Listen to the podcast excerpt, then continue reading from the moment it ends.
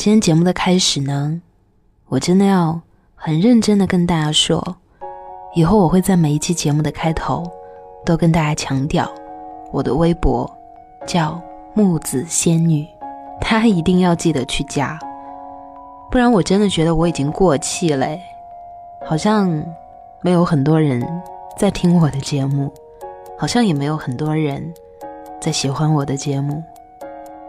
所以，跟你们开个玩笑啦，就是如果喜欢我的节目的话，就去加我的微博“木子仙女”。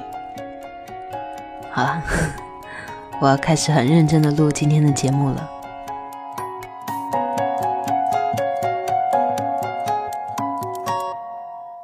他在朋友圈里说：“这么久了，还是想你。”可是你再也不会回来了。我记得他们已经分手有很长一段时间了，时间长到连分手的具体原因都已经模糊不清。分手之后的那段时间里，我也看见他夜夜笙歌，和不同的女孩聊天，也有类似要确定关系的姑娘跟他一起参加同学聚会。我们都以为，忘记一个人或者淡忘一段关系，真的是一件非常简单的事情，因为我们会遇见更多的人，也会有更多的机会爱上别的人。我们总是这样告诉自己：分手就分手嘛，反正又不缺他一个。K K 分手以后，心里充满了怨气，他觉得。他在之前的这段关系里受尽了委屈，他的不安和怒气，让他不能好好的去接受之后的任何一个人。K K 的前女友想给他打个电话，问候他最近过得怎么样，他要么就狠狠的挂断，要么就会回说一些特别伤人的话。有一次朋友聚会喝酒，K K 喝多了，于是有朋友 PO 了状态。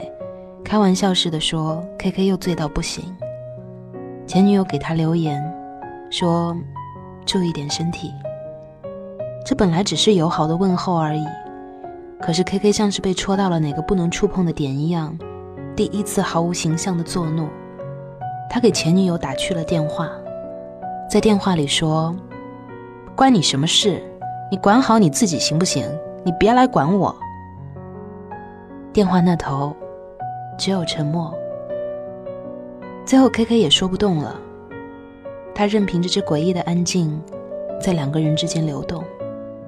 那边的声音不咸不淡的说：“你早点回家。”随即挂断了电话。爱到了什么程度，就开始变成伤害了呢？我们没有在一起的时候。你为我付出一点点，我都会感恩戴德，觉得你对我真好，我真幸运。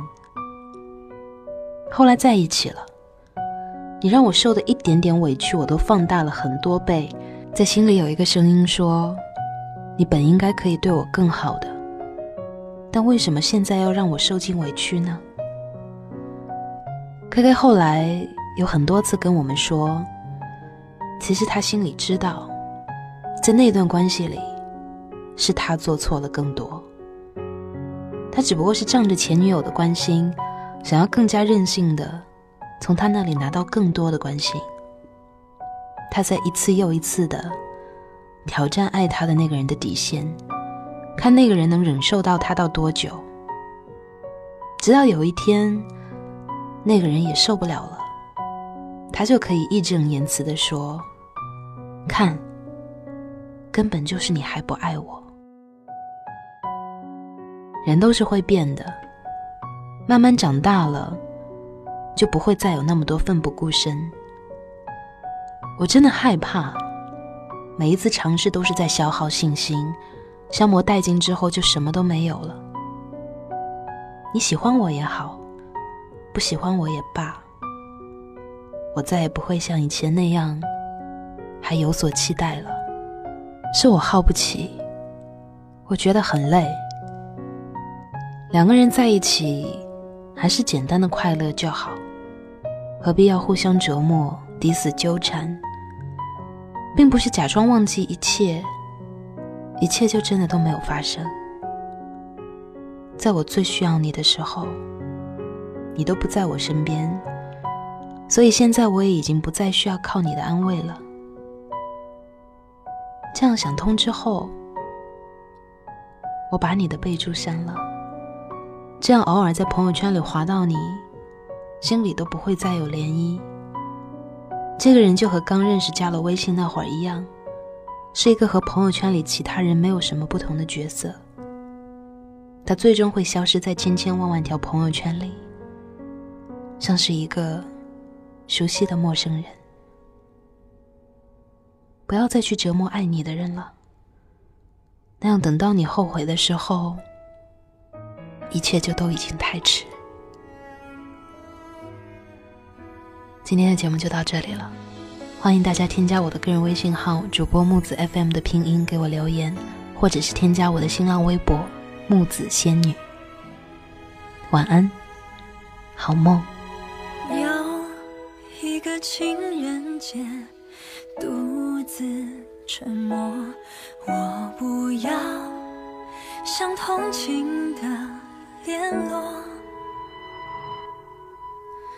自由的很寂寞，逞强的很脆弱。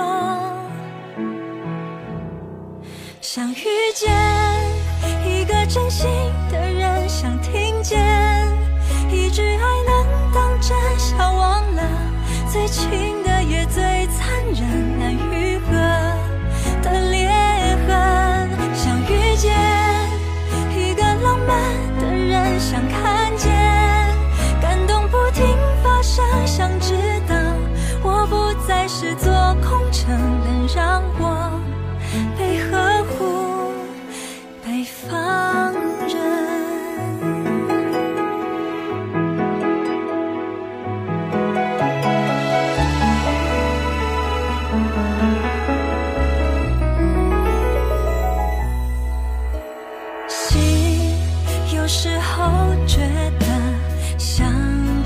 是